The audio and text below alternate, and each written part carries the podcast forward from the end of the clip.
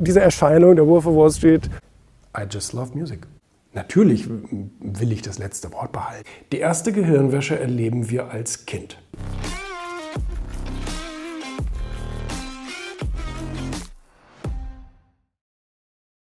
So, und dann sage ich, ja, jetzt aber mal ganz ehrlich, wir, haben, wir waren die Ersten, die bei euch damals auf der Liste gestanden sind und ähm, tadada, und da muss doch irgendwie was gehen, oder nicht? Ich meine, wir sind auch ganz schnell und schnell rein, schnell raus und alles ist cool und so weiter und so fort. Du kennst doch RTL und Co., die werden da eh ewig, und das ist leider tatsächlich immer so, die sitzen dann da eine halbe Stunde gefühlt, um nachher ungefähr 30 Sekunden Antwort in irgendeinem Nachrichtenbeitrag einzuspielen. Also da äh, habe ich gesagt, da haben wir netto aber mehr. So, und sagt, ah, ich, ich, ich weiß auch nicht und so weiter. Ich sage, ja komm jetzt, ne, oder? Das, das kriegst du doch bestimmt irgendwie hin. Ob es zwei oder drei sind, mein Gott. So, und dann sagt er, ja gut, ich guck mal, was ich tun kann. So, und dann äh, tatsächlich hat er dann angerufen und sagt, ja komm, okay, weil ihr die ersten, weil ihr die ersten damals wart, die sich gemeldet haben und so, dann, dann machen wir das. So, und dann äh, muss man natürlich dann, wie, wie prognostiziert, äh, erstmal warten, bis RTL da seinen ganzen Kram fertig hat und seinen Termin überzogen hat. Und, so, und dann sind wir rein und ähm, habe ich äh, Jordan da auch in seiner Suite kennengelernt und so weiter. Kurz ein bisschen gequasselt. Das war also sehr, sehr, war also sehr, sehr schön, sehr, sehr nett. Und ähm, ist ja ein kleiner Typ, ne? also er ist ja wirklich sehr, sehr klein. Und das sieht man auch auf dem Foto, was wir dann gemeinsam gemacht haben. Das ist im Internet irgendwo, dass er echt ein kleiner, gedrungener Typ ist. So, aber, aber halt diese, diese Persönlichkeit, ne? diese, diese Erscheinung, der Wolf of Wall Street, ist es schon, ja, das kann man schon sagen. Die erste Gehirnwäsche erleben wir als Kind. Die zweite sollten sich Erwachsene selbst verpassen. Und dann erkläre ich das hier.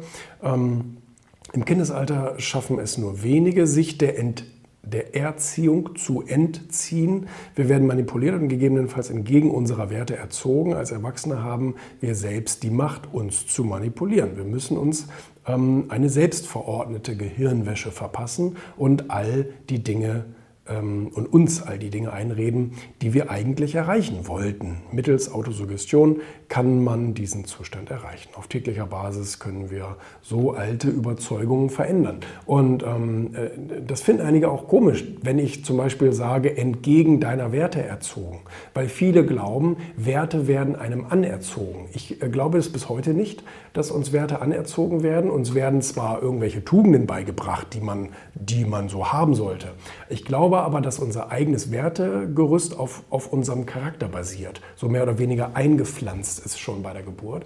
Und ähm, äh, nicht anders ist es zu erklären, dass Familienmitglieder auch völlig unterschiedliche Wertesysteme haben, ne? obwohl alle sozusagen dieselbe Erziehung ja genossen haben.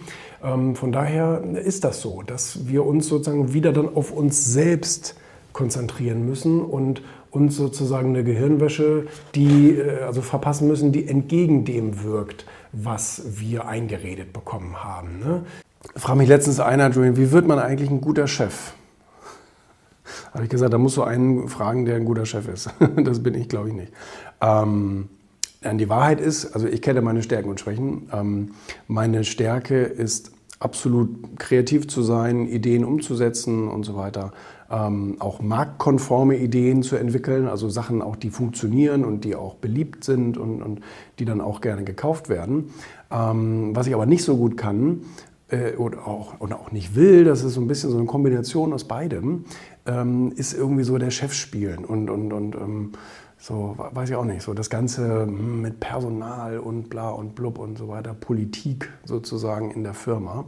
Ähm, Deswegen bin ich tatsächlich auch gar nicht Unternehmer geworden. Also ich bin nicht Unternehmer geworden, um andere Leute rumzukommandieren oder irgend sowas. Eigentlich will ich meine Ruhe haben und mein Ding machen. Aber natürlich weiß ich, dass ich dafür andere Leute brauche. Das kann ich ja nicht alleine machen. Ne? Alleine könnte ich höchstens eben so ein bisschen meine äh, kreative Arbeit machen aber, ähm, und so ein bisschen Denkfabrik spielen. Aber äh, die Umsetzung dafür, dafür brauchst du natürlich Leute, ist ganz klar. Und, ähm, und da war dann sozusagen Michael in seinem Sauerstoffzelt in der ersten Klasse. Und, äh, Sauerstoffzelt? Genau. Und ähm, ja gut, man, also diese trockene Luft da oben, die kann, so. glaube ich, schon, schon auch verheerend sein. Ne? Ja. Ähm, jedenfalls hat er ihn dann gefragt, wie konnten Sie so unvorstellbar erfolgreich werden? Und dann hat er gesagt, I just love music. Ja. Aber da steckt alles drin. Ich habe das übrigens auch in meinem Buch Genau diese Stelle habe ich in meinem Buch beschrieben. Ach so, Ähm, Michael? Ja, Okay. weil, ich, weil ich gesagt habe, hören Sie sich den Satz nochmal genau an. Mit welchem Wort, in Anführungsstrichen, beginnt dieser Satz? Ja. Mit ich. Ich liebe Musik. Michael Jackson hat es nicht in erster Linie dafür gemacht, für andere Menschen, sondern hat erstmal gesagt, ich liebe die Musik und ich will daraus ein Lebenswerk für mich machen. Und wenn andere sich dann daran erfreuen, geil, dann haben wir eine Win-Win-Situation. Aber der Ursprung ist halt ich.